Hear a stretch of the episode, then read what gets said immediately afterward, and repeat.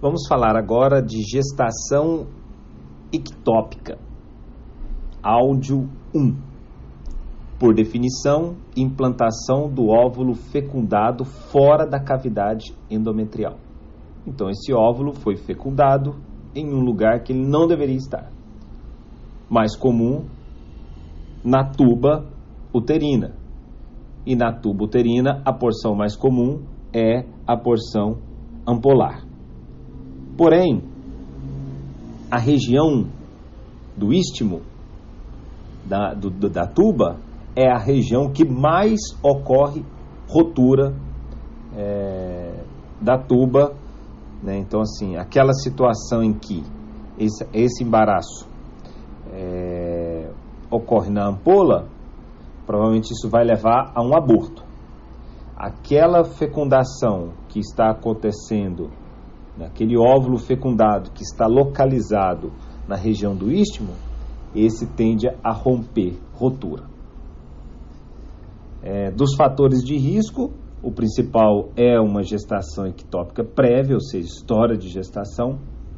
Ainda tem ligadura das trompas, e outras causas aí que podem também, né, uma cirurgia corretiva de trompas. A rotura tubárica é aquela gestante que vai chegar totalmente descompensada, hipotensa, e você vai fazer a ecografia depois que conseguir estabilizar ou feste, a gente não sabe exatamente o protocolo, mas ela chegou de urgência, estabiliza e faz o eco, né? E observou que está com a rotura, é lógico que tem que fazer uma cirurgia aí de, de emergência. Agora, é, como que é o quadro clínico da gestação ectópica? É aquela mãe com retraso menstrual, seguido de hemorragia leve ou manchado vaginal, dores, 95% das tem dores, tem sintomas gastrointestinais, pode chegar com mareio, aturdimento. E a rotura? Como que é a clínica da mulher que tem uma rotura é, uterina? Uma dor intensa em quadrante inferior do abdômen pelvis, é uma dor aguda do tipo é, desgarrante, pode chegar já com vértigo, síncope, uma hipersensibilidade à palpação abdominal. Se chegasse a fazer um tato vaginal, ia perceber um fundo do saco de Douglas mais abombado por presença de sangue. E para o diagnóstico do embaraço ectópico, nós temos dentro do algoritmo o ultrassom transvaginal como primeira medida e segunda medida, quando não se faz o diagnóstico, solicita o HCG, o beta-HCG. Mas dentro do dia a dia pede os dois, mas se no algoritmo o primeiro que vem é a ecografia transvaginal, né? nesse caso, se é uma paciente estável. Se é uma paciente instável, tratamento cirúrgico no caso desse paciente, uma gestação rota, embaraço roto.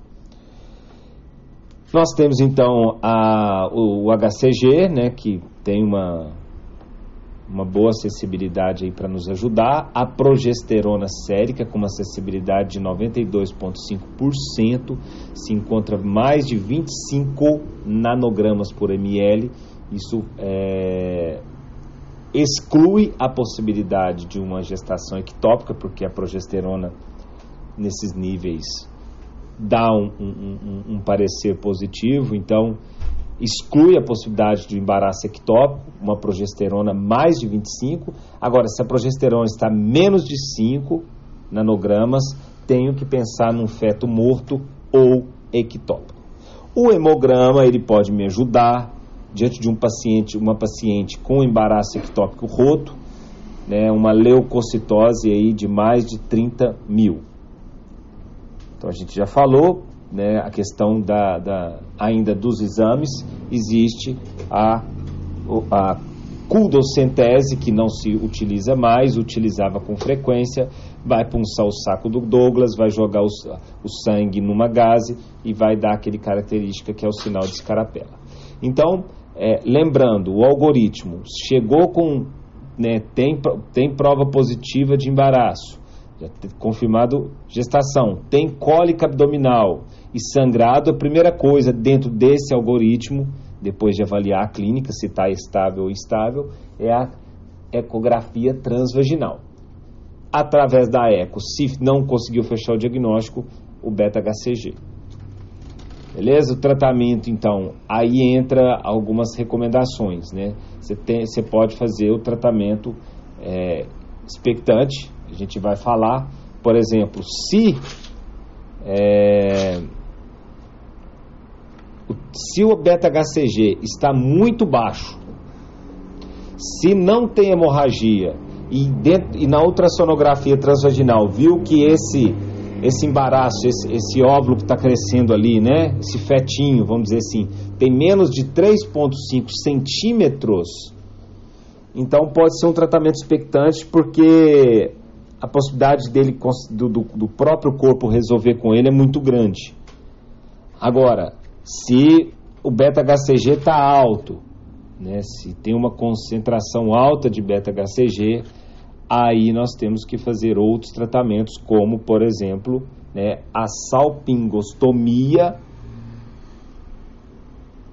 Essa salpingostomia ela é indicada quando esse embaraço mede menos de 2 centímetros de longitude, né, se localiza no terço distal da, da trompa de falópio, aí sim pode fazer a salpingotomia. Salpingotomia.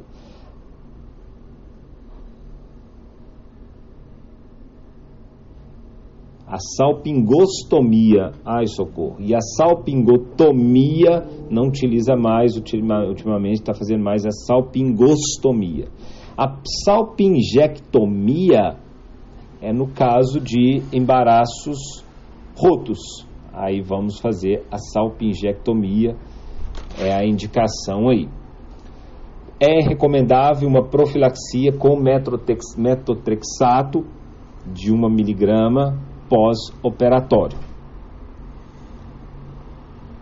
E as contraindicações do metotrexato, uma hemorragia intraabdominal ativa, né, um embaraço intrauterino, se está alimentando, se tem imunodeficiência, se tem alcoolismo, nefropatias, hepatopatias, tudo contra, é, é contraindicação para o metotrexato.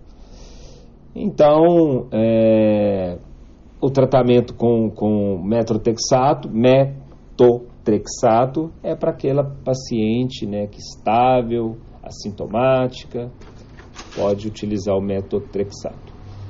A gente já falou do tratamento expectante, algumas indicações, inclusive tem um dado aqui, 88% dos embaraços ectópicos se resolve se o beta-HCG é menor de 200 mil unidades. Ok? Vamos parar e depois falar do embaraço abdominal.